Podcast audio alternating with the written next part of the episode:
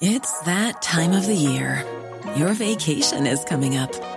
You can already hear the beach waves, feel the warm breeze, relax, and think about work. You really, really want it all to work out while you're away. Monday.com gives you and the team that peace of mind.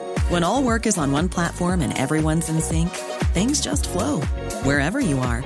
Tap the banner to go to Monday.com.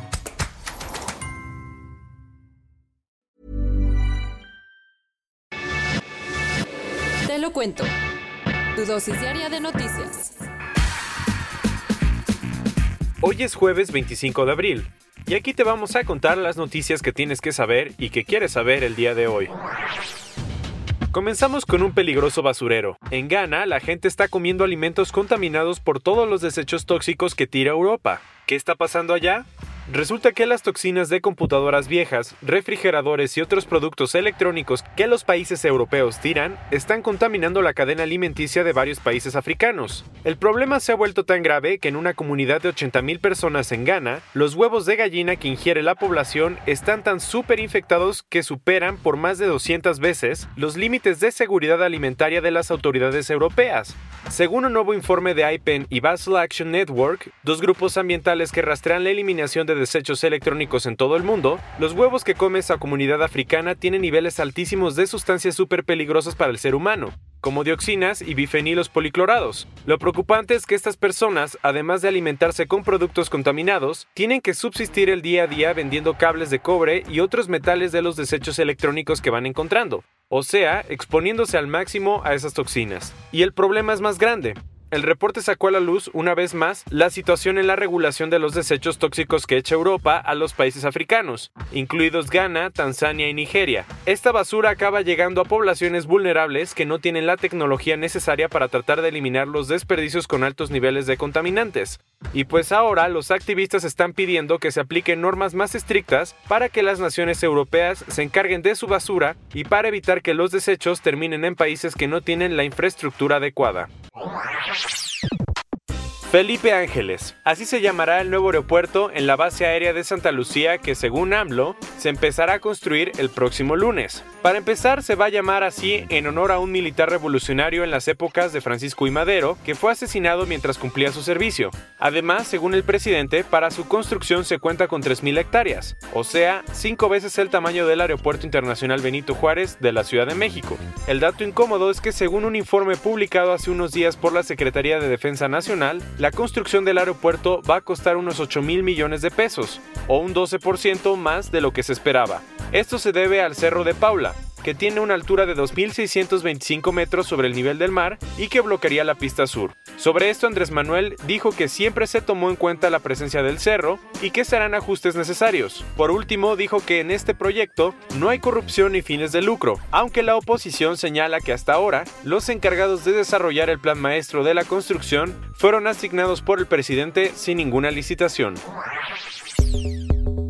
Amazon versus Amazonia. Resulta que el gigante de comercio electrónico está metido en un pleito con ocho países sudamericanos por el dominio .amazon. Por si no te habías enterado, esta batalla por el ciberespacio empezó hace 7 años cuando Amazon Inc. le pidió a ICANN, el organismo que decide cómo se reparten los dominios de las páginas de Internet, que le diera exclusividad de Amazon o .amazon para su página. Jeff Bezos, el fundador de Amazon, bautizó a su página con el nombre del río más largo del planeta, en inglés, porque quería la mayor librería online del mundo. El pequeño problema es que los países alrededor del bosque tropical de la Amazonia reclamaron que también querían usar el dominio, aunque fuera compartido. En ese entonces, el ICANN decidió darle tiempo a Amazon para que se pusiera de acuerdo con Bolivia, Brasil, Colombia, Ecuador, Guyana, Perú, Surinam y Venezuela pero el plazo venció el domingo y como no se ha logrado nada, la pelea recobró fuerza. Ahora, ICANN va a tener que decidir si le da la razón al grupo de naciones, a Amazon, o si de plano les da otro rato más para que se arreglen entre ellos. Pasando a otros cuentos, un nuevo estudio de la Escuela de Medicina de la Universidad de Washington en St. Louis, Estados Unidos, descubrió que el porcentaje de personas que usan computadoras aumentó de 4.8% en 2001 a 38% en 2016. ¡Impresionante!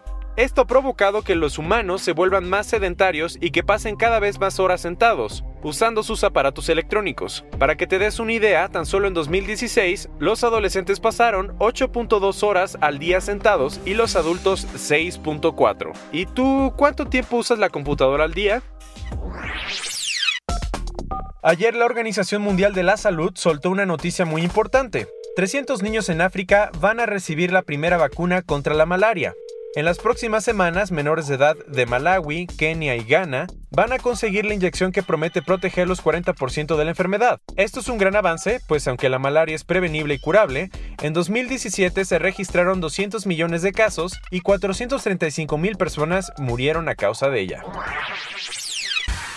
Cerrando con las noticias el día de hoy, la mejor chef del mundo es mexicana, así como lo lees. Ayer la reconocida lista de lo mejor de la gastronomía, World's 50 Best 2019, eligió a Daniela Soto Inés como la mejor cocinera a nivel mundial. La chilanga es la encargada de Cosme, el restaurante que abrió junto con Enrique Olvera en Nueva York. Además, a los 28 años, Soto Inés se convirtió en la chef más joven en recibir este reconocimiento. ¡Wow! Y ya por último te contamos uno de sus consejos. La comida sabe mejor cuando se cocina feliz. Esta fue tu dosis diaria de noticias con Te lo cuento. Yo soy Diego Estebanés, no olvides darle clic y escucharnos mañana.